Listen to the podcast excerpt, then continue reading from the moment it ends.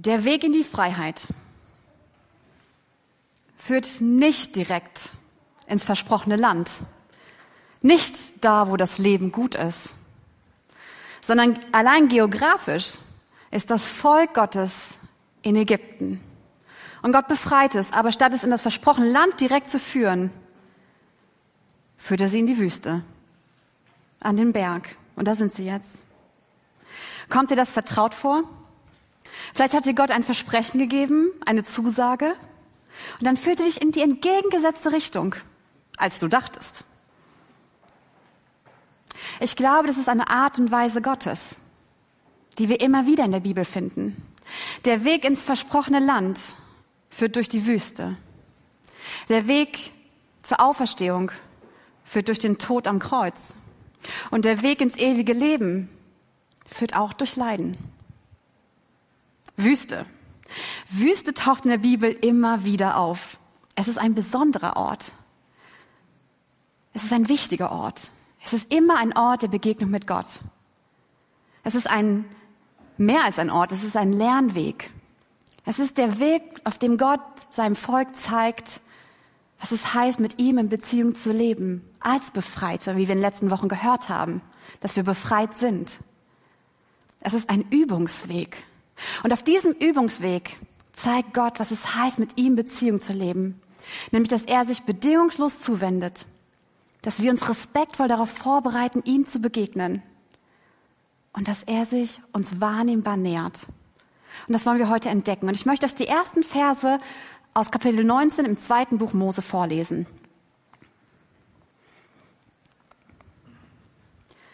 Im dritten Monat nach dem Auszug der Söhne Israel aus dem Land Ägypten, an eben diesem Tag, kamen sie in die Wüste Sinai. Sie brachen auf von Rephidim und kamen in die Wüste Sinai und lagerten sich in der Wüste. Und Israel lagerte sich dort dem Berg gegenüber. Mose aber stieg hinauf zu Gott. Und der Herr rief ihm vom Berg aus zu. So sollst du zum Haus Jakob sagen und den Söhnen Israel mitteilen. Ihr habt gesehen, was ich den Ägyptern angetan und wie ich euch auf Adlerflügeln getragen und euch zu mir gebracht habe. Und nun, wenn ihr willig auf meine Stimme hören und meinen Bund halten werdet, dann sollt ihr aus allen Völkern mein Eigentum sein. Denn mir gehört die ganze Erde. Und ihr sollt mir ein Königreich von Priestern und eine heilige Nation sein. Das sind die Worte, die du den, zu den Söhnen Israel reden sollst. Daraufhin ging Mose hin, rief die Ältesten des Volkes zusammen und legte ihnen all diese Worte vor, die ihm der Herr geboten hatte. Da antwortete das ganze Volk gemeinsam und sagte, alles, was der Herr geredet hat, wollen wir tun. Und Mose brachte dem Herrn die Worte des Volkes zurück. Beziehung geht immer von Gott aus. Nur durch ihn ist Beziehung möglich. Und deswegen erinnert er sie daran. Er zeigt ihnen auf dreifache Weise, wer er ist und wie er wirkt.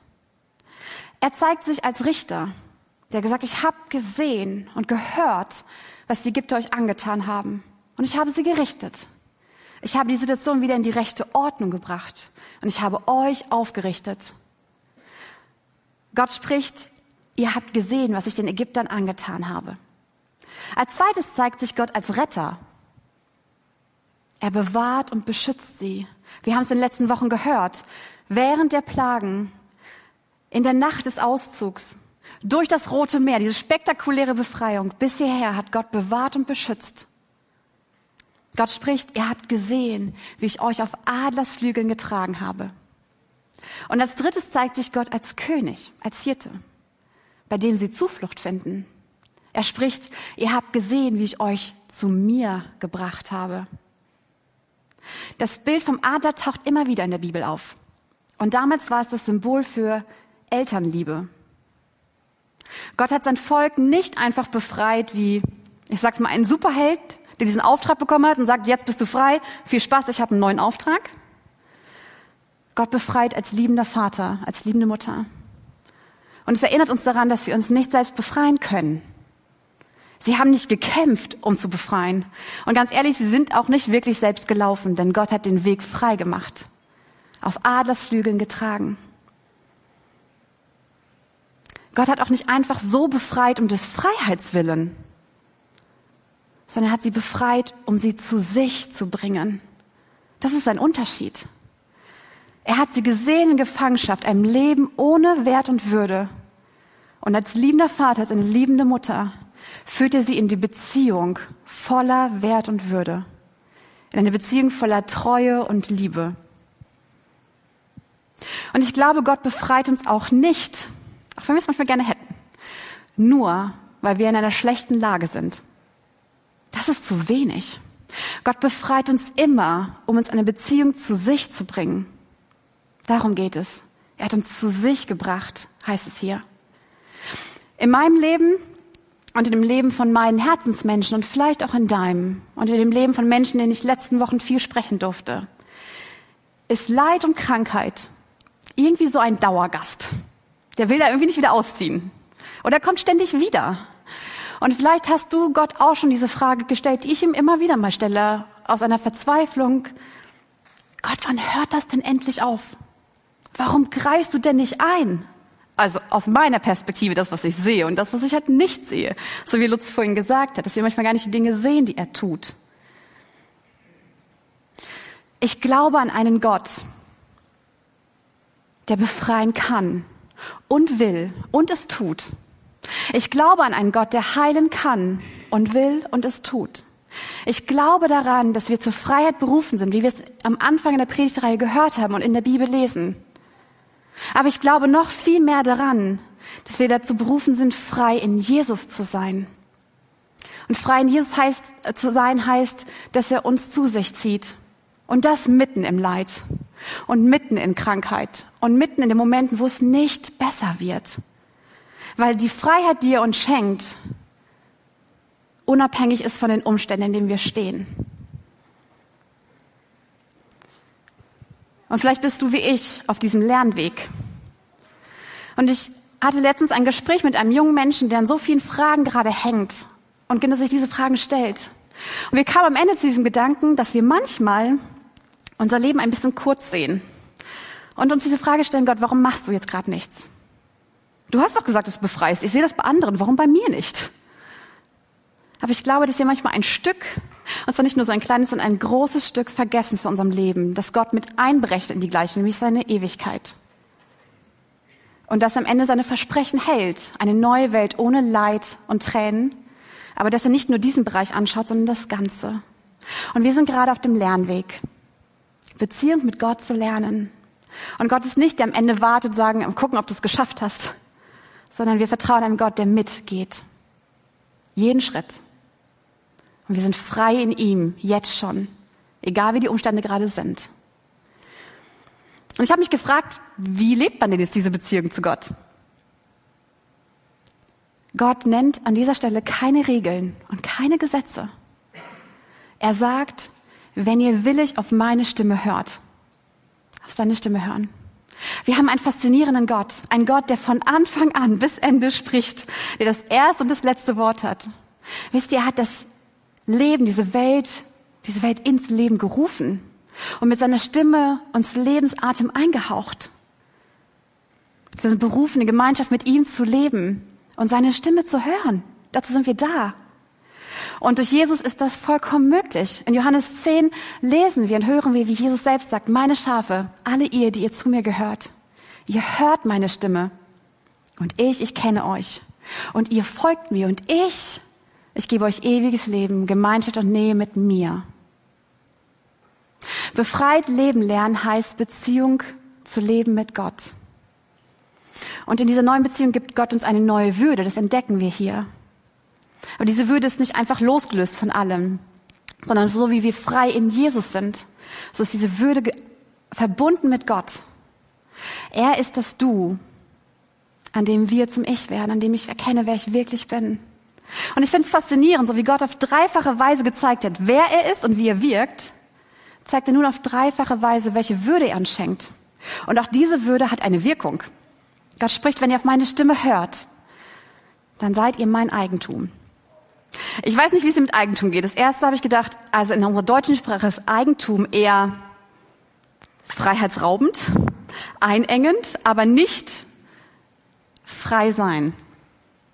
Ich finde es faszinierend, dass an dieser Stelle im Hebräischen das Wort steht für die höchste Kostbarkeit, dass es einem ans Herz gewachsen ist.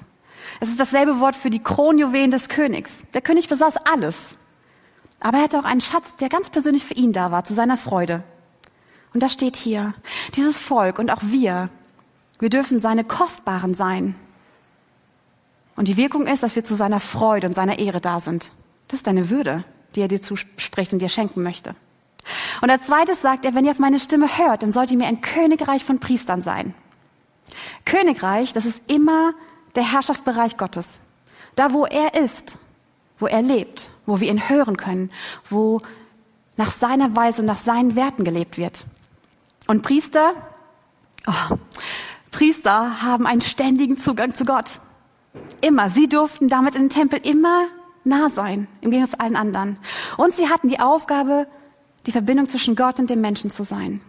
Dieses Volk und auch wir dürfen seine Nahbaren sein. Und unsere Wirkung ist, dass wir Menschen in die Nähe Gottes begleiten. Und die dritte Würde, die Gott zuspricht diesem Volk, ist, ihr sollt mir eine heilige Nation sein. Und ich mag Gott, weil er ist auch ein Wortspieler. An dieser Stelle steht nicht das Wort Nation, Volk, was er sonst benutzt, um sein Volk zu beschreiben. An dieser Stelle steht das Wort, was normalerweise für alle anderen Völker benutzt wird, die Gott nicht kennen und die andere Götter anbeten. Warum? Weil Gott deutlich macht, ihr seid nicht besser. Ihr habt es nicht verdient, ihr seid nicht heilig aus euch heraus, ihr seid so wie alle anderen. Aber ich nehme euch in meinen Bereich des Heiligen mit hinein. Und deswegen seid ihr eine heilige Nation. Und heilig heißt einfach, dass ihr zu mir gehört und auf das ausgerichtet seid, was mir Freude macht und nicht das, was zerstört. Und auch wir dürfen die zu Gott gehörenden sein und die ein Vorbild sind darin zu leben, wie es Gott Freude macht. Und genau das hat sich mit Jesus erfüllt. Petrus hat das erkannt.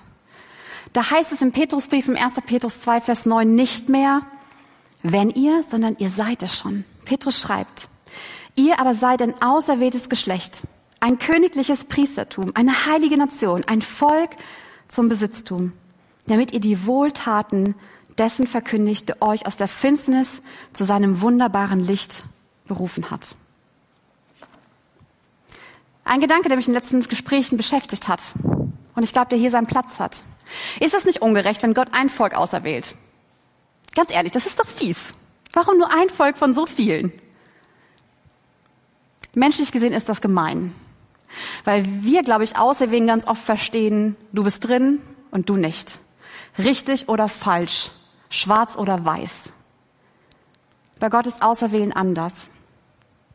Hier heißt es ja, ihm gehört die ganze Erde. Alle Nationen gehören ihm, alle Völker gehören ihm, sind seine Geschöpfe.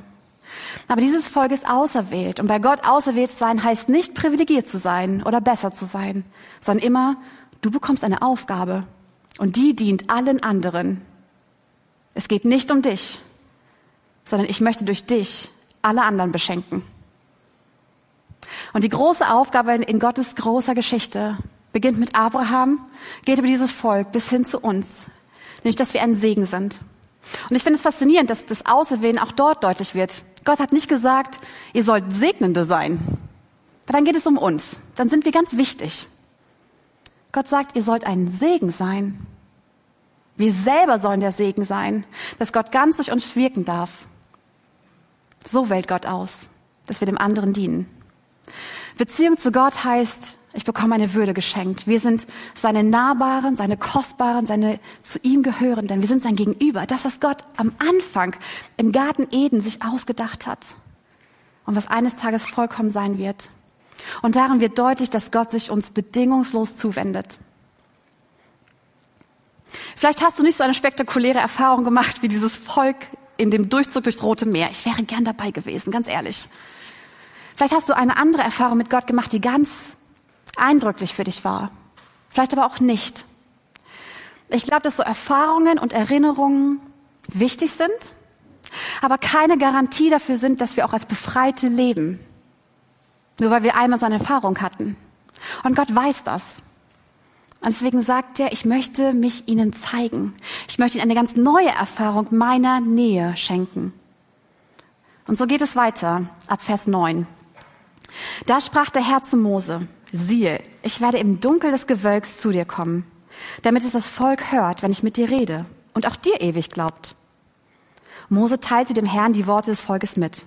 Und der Herr sprach zu Mose, geh zum Volk und heilige sie heute und morgen. Und sie sollen ihre Kleider waschen, damit sie für den dritten Tag bereit sind. Denn am dritten Tag wird der Herr vor den Augen des ganzen Volkes auf den Berg Sinai herabsteigen. Darum zieh eine Grenze rings um das Volk und sage, hütet euch, auf den Berg zu steigen oder auch nur sein Ende zu berühren. Jeder, der den Berg berührt, muss getötet werden. Keine Hand darf ihn berühren, denn sonst muss er gesteinigt oder erschossen werden. Ob Tier oder Mensch, er darf nicht am Leben bleiben. Erst, wenn das Widderhorn anhaltend ertönt, sollen sie zum Berg hinaufsteigen. Darauf stieg Mose vom Berg zu dem Volk hinab und er heiligte das Volk und sie wuschen ihre Kleider. Dann sagte er zum Volk, haltet euch für den dritten Tag bereit.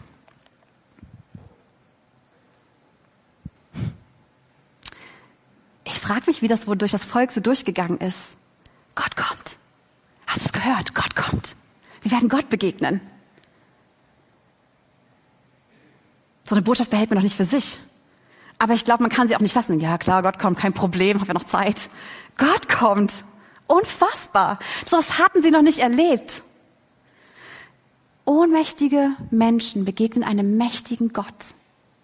Unvollkommene Menschen werden einem heiligen Gott begegnen. Wow, Wahnsinn.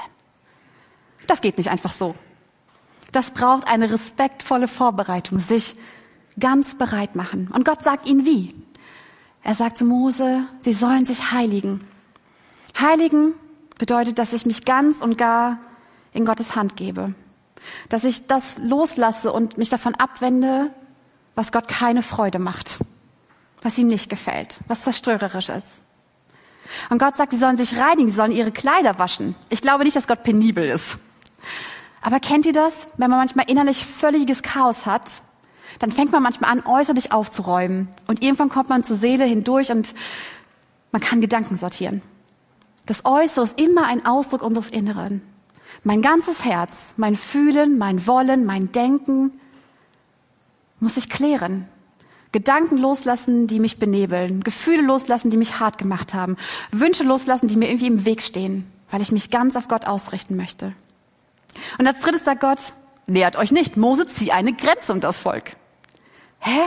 Hat Gott jetzt seine Meinung geändert? Er hat gesagt, ah nee, stopp mal, ich habe keinen Bock, die zu sehen. Ganz ehrlich, ich könnte das verstehen. Wir haben es letzte Woche gehört. Im Kapitel davor, das Volk fängt an zu meckern und sich zu beschweren. Ich glaube, unsere Reaktion ist, komm, lass mal ein bisschen auf Abstand gehen. Das wird hier nichts. Gott macht das nicht. Genau nach dieser Begegnung sagt Gott, ich möchte ihn begegnen. Und so nah wie möglich. Ich finde das faszinierend, dass Gott sagt, Mose, zieh eine Grenze, sie sollen sich nicht nähern. Gott geht nicht auf Distanz. Auch heute nicht. Gott ist ein Gott, der nicht im Stich lässt. Aber Gott zieht eine Grenze aus Schutz, er sagt, jedes Leben von euch ist mir so wichtig. Ich möchte, dass keins davon gefährdet ist. Weil noch nie hat ein Mensch mich gesehen und kann es in meiner Nähe aushalten. Deswegen braucht es diese Grenze. Ich möchte euch so nah wie möglich kommen, aber kein Leben dabei gefährden. So ist Gott. So nah möchte er uns sein. Unfassbar, oder? Sich respektvoll vorbereiten. Ich glaube, das heißt nicht, dass wir still werden, und dass wir uns reflektieren, uns dafür Zeit nehmen, reflektieren über mich und mein Leben, meine Beziehung zu Gott. Ich glaube, das ist wichtig und das ist gut. Aber ich glaube, Heiligen ist genau das Gegenteil. Wenn ich reflektiere, dann nehme ich und meine Gedanken den ganzen Raum ein. Aber wenn wir uns heiligen, dann lasse ich mich und meine Gedanken beiseite und gebe Gott den ganzen Raum. Und wisst am Ende, auch uns selbst. Wie begegnest du Gott? Heute in diesem Gottesdienst, wenn du diese Worte hörst, wie begegnest du Gott an jedem anderen Tag? Ich möchte dich ermutigen, Gott Neuraum zu geben, ihm Platz zu machen. Vielleicht fängt es genauso damit an, wie Gott es dem Volk sagt. Vielleicht fängst du mit einem ganz einfachen Gebet an, dass du deine Hände schließt und dir bewusst wirst vor Gott, was da gerade alles drin ist. Welche Gedanken dich gerade beschäftigen, welche Gefühle dich gerade bewegen, welche Wünsche du gerade hast und sie mit Gott zu klären. Wie das Kleiderwaschen. Und sagen, okay Gott, und das möchte ich jetzt loswerden. Und dann werden plötzlich die Hände leer. Und du kannst sie wenden und sie Gott zuwenden und sagen, jetzt bin ich empfangsbereit. Und vielleicht beginnt Heiligen mit so einem ganz einfachen Gebet zu sagen, Gott, ich bin da, weil du da bist. Und hier ist ganz viel Raum für deine Gedanken und für deine Stimme, für deine Pläne, für deinen Herzschlag, den möchte ich hören. Und dann ist es soweit. Alle sind bereit und Gott nähert sich ihnen wahrnehmbar. Und so heißt es in den letzten Versen. Und es geschah am dritten Tag, als es Morgen wurde, da brachen Donner und Blitze los und eine schwere Wolke lagerte auf dem Berg und ein sehr starker Hörnerschall ertönte, so dass das ganze Volk, das im Lager war, bebte. Mose aber führte das Volk aus dem Lager hinaus, Gott entgegen, und sie stellten sich am Fuß des Berges auf. Und der ganze Berg Sinai rauchte, weil der Herr im Feuer auf ihn herabkam. Sein Rauch stieg auf wie der Rauch eines Schmelzofens. Und der ganze Berg erbebte heftig. Und der Hörnerschall wurde immer stärker. Und Mose redete und Gott antwortete ihm mit einer lauten Stimme. Gott zeigt sich. Hörbar. Donner und Blitze, Hörnerschall. Der Hörnerschall ist wie, wenn ihr in einem, in einem Gebirge mal seid und dann weht da ein ganz starker Sturm und es schallte von den Felswänden wieder. So muss das gewesen sein. Eine unfassbare Akustik. Und Gott zeigt sich sichtbar im Feuer und im Dunkel der Wolke. Das wäre ehrlich gesagt nichts Neues. Denn wir wissen, dass Gott seine Gegenwart sichtbar gemacht hat in der Feuer in der Wolkensäule und hat sie aus Ägypten durch die Wüste, durch das Rote Meer bis hierher geführt. Feuer und Wolke war auch vorher schon ein Zeichen seiner Gegenwart. Ich habe mich gefragt, warum eigentlich Wolke? Hätte ja auch alles andere sein können. Warum die Wolke? Sie hat drei Aufgaben. Sie macht Gottes Gegenwart sichtbar. Immer wenn die Wolke da war, wussten alle, oh, Gott ist auch da. Und wenn die Wolke stehen blieb, blieb das Volk stehen in der Wüste. Wir lesen später. Und wenn die Wolke loszog, zog das Volk los. Und immer, Gott ist da. Alles gut. Die zweite Aufgabe, die Wolke verhüllt die Herrlichkeit Gottes. Und das dritte, so schützt sie den Menschen. Was haben wir für einen gnädigen Gott, der sich nicht unverhüllt zeigt? Ganz ehrlich, keiner von uns könnte es ertragen. Gott ist so unfassbar schön und so groß und so mächtig. Heute können wir ihm noch nicht so nah sein. Gott zeigt sich immer verborgen, offenbar und offenbar verborgen. Sichtbar und hörbar und doch nicht greifbar. Gott versteckt seine Herrlichkeit, seine Schönheit und Ehre im Dunkel der Wolke. Das bedeutet, das Licht der Welt versteckt bereitwillig sich im Dunkeln. Ist euch das bewusst? Was ist das für ein Gott? Welcher König damals und welcher Machthaber heute, ganz ehrlich, wenn wir uns die Nachrichten anschauen, versteckt das Beste von sich und seine Ehre und seine Herrlichkeit und was er gut kann, um dem Menschen nahe zu sein? Wer von uns wird das tun? Gott macht das. Gott sagt, ich möchte euch nahe kommen. Und damit ihr das ertragen könnt, weil ich so unfassbar heilig bin, verstecke ich mich, so weit wie es nötig ist, im Dunkel der Wolke, dass ihr mich trotzdem sehen könnt und wahrnehmen könnt, dass ihr euch mir näher könnt, ohne dass euch was dabei passiert. Das ist Gnade. Es ist ihm so wichtig, uns nahe zu kommen, dass er bereit ist, seine Ehre aufzugeben. Und kommt es nicht vertraut vor? Ist nicht die ganze Geschichte Gottes so? Ist es nicht ein Vorzeichen? Als Gott sagt, ich möchte euch noch näher sein und ich habe alle Barrieren bis jetzt weggeräumt, kommt er als Mensch auf diese Welt. Jesus. Und er gibt seine göttliche Herrlichkeit auf. Das ist kein Spaß, Mensch zu sein. Manchmal nicht. Er gibt seine göttliche Herrlichkeit auf und wird ein Baby. Nackt und hilflos und unscheinbar. Warum? weil er uns nah sein möchte, ein Gott zum Anfassen. Näher geht nicht. Und dann sagt, doch, näher geht noch. Sagt, ich räume weitere Barrieren weg durch Jesus.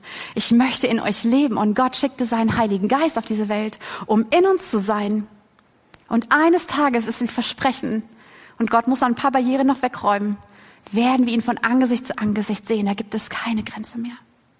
Ich finde es faszinierend, dass auch in diesen drei anderen Erscheinungen, zwei anderen Erscheinungen Gott sich sichtbar und hörbar zeigt. Als Jesus auf die Welt kommt, ist plötzlich die Nacht mit Licht erfüllt. Und der Gesang der Engel erfüllt die Luft. Gott sagt, ich bin sichtbar und hörbar gerade da, hier passiert was. Und als der Heilige Geist auf die Welt kommt und in uns zu leben, hört man ein Brausen wie ein Sturm und Feuerzungen. Wieder sagt Gott, du kannst mich sichtbar und hörbar wahrnehmen. Und das gilt bis heute. Wir können Gott wahrnehmen. Gott spricht noch immer. Wir haben Sinne, die der Schöpfer gemacht hat, mit denen wir auch den Schöpfer wahrnehmen können. Manchmal merken wir gar nicht, dass das Gott ist, aber wir spüren, hier ist jetzt gerade was anderes. Hier berührt mich gerade etwas, was ich sehe und was ich höre. Und durch seinen Geist, der in uns lebt, können wir Gott auf eine ganz andere Dimension hören. Es ist ein inneres Sehen, ein inneres Hören. Und Gott wahrnehmen, dass er da ist, dass er nah ist, geht am besten, indem wir seine Worte hören. Und die haben wir schwarz auf weiß. Und das ist so gut. Es ist der beste Weg, um seine Stimme kennenzulernen. Dass sie einem vertraut wird. Und da ist ein ewiges Wort drin, das für alle Zeit gilt. Und mitten im ewigen Wort entdecken wir Worte, die gerade für hier und heute gelten. Und je besser wir seine Stimme kennen, umso mehr entdecken wir sie auf eine vielfältige Weise, wie Gott spricht. Befreit leben lernen heißt in Beziehung zu Gott zu leben. Und ich möchte euch einen letzten Gedanken mitgeben. Nach Kapitel 19 kommt Kapitel 20. Und ich glaube, jeder von uns kennt Kapitel 20 besser als Kapitel 19. Wer weiß, was in Kapitel 20 steht?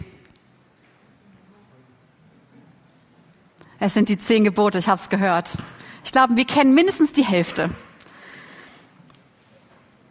Als Befreite mit Gott in Beziehung leben, heißt keine anonymen Regeln, die Gott uns gibt. Die zehn Gebote sind keine anonymen Regeln, sondern es sind Worte an seine Befreiten, an seine Kostbaren, seine Nahbaren und seine zu ihm Gehörenden. Und ich glaube, das ist mir in letzter Zeit immer deutlich geworden, ich glaube, wir leben manchmal so, als wenn Gott erst Kapitel 20 zu uns gesprochen hat und dann Kapitel 19. Dieses Gespräch geht mir nicht mehr aus dem Kopf wo am Ende dann doch rauskam, eigentlich habe ich doch den Eindruck, dass ich erst Gottes Wort halten muss, damit er mich wirklich liebt. Eigentlich habe ich doch den Eindruck, dass ich erst was für Gott tun muss, damit er mich vielleicht doch befreit. Die zehn Gebote sind keine Voraussetzung für Befreiung und für Würde. Wir leben, weil Gott zuerst die Worte in Kapitel 19 gesprochen hat und dann in Kapitel 20. Er hat erst gesagt, ich befreie euch, ihr tut nichts dazu, ich trage euch zu mir und ich gebe euch Würde, einfach so, weil ihr mir ins Herz gewachsen seid, weil ihr meine Stimme hören könnt. Und die zehn Gebote sind keine Voraussetzung, sondern ein Geschenk der Freiheit. Das ist ein Unterschied. Und ich liebe diesen Gott, weil er fängt Kapitel 20 an, genauso wie Kapitel 19, mit Beziehung. Er sagt,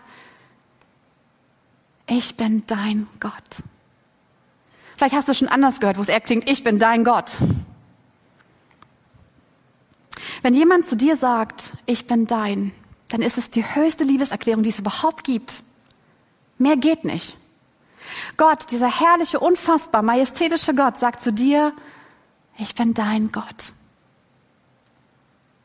Und deswegen sind die zehn Gebote vielmehr die zehn Zusagen der Freiheit Gottes weil er uns befreit hat, weil wir frei in Jesus sind, weil er uns Würde geschenkt hat, wollen wir seine Stimme hören und wollen seine Worte halten. Wir lieben ihn, heißt es im Neuen Testament, weil er uns zuerst geliebt hat. Das ist ein Unterschied. Erst 19, dann 20. Und dann heißt es hier auch nicht, du sollst nicht, wie vielleicht viele von uns, auch ich, das gelernt haben, sondern eigentlich steht da, du wirst nicht. Das ist ja fast noch schlimmer. Du wirst nicht. Das ist eine totale Forderung. Aber die ist nur möglich, weil Gott vorher eine totale Liebeserklärung gemacht hat. Ich bin dein Gott. Deswegen wirst du nicht. Weil wir zusammengehören. Ich möchte zum Schluss dich einladen mit diesen Schätzen aus Kapitel 19. Dass wir seine Kostbaren, seine Nahbaren und seine zu ihm Gehörenden sind. Dass Gott sich uns bedingungslos zuwendet, mehr als wir es jemals ahnen können. Dass wir uns respektvoll darauf vorbereiten dürfen, ihm zu begegnen. Und der sich uns wahrnehmbar nähert diese Worte aus 20 neu zu hören. Ich möchte sie euch lesen und ich möchte immer dazwischen euch einen kurzen Gedanken mitgeben. Und vielleicht juckt ihr euch ein bisschen. Dieses Kapitel braucht eigentlich eine eigene Predigt und wahrscheinlich zehn Predigten pro Gebot. Aber ich möchte euch einen kurzen Anschluss geben, der vielleicht mal das Gebot auf eine andere Weise hört. Und jedes Gebot hat so viele Elemente. Deswegen wird der Gedanke nur eins herausheben. Ich möchte euch einladen, mal ganz neu zu hören.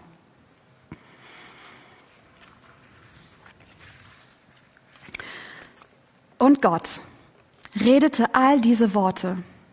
Ich bin Yahweh, dein Gott, der ich dich aus Ägyptenland, aus der Knechtschaft geführt habe. Du wirst keine anderen Götter haben neben mir. Deine Freiheit, nur mich, den einen wahren Gott anzubeten. Du wirst dir kein Bildnis noch irgendein Gleichnis machen, weder von dem, was oben im Himmel, noch von dem, was unten auf der Erde, noch von dem, was im Wasser unter der Erde ist. Bete sie nicht an und diene ihnen nicht. Deine Freiheit, dich mir, dem gnädigen Gott, der ich dich befreit habe, mit ganzem Herzen hinzugeben. Du wirst den Namen Yahweh, deines Gottes, nicht missbrauchen. Denn Yahweh wird den nicht ungestraft lassen, der seinen Namen missbraucht.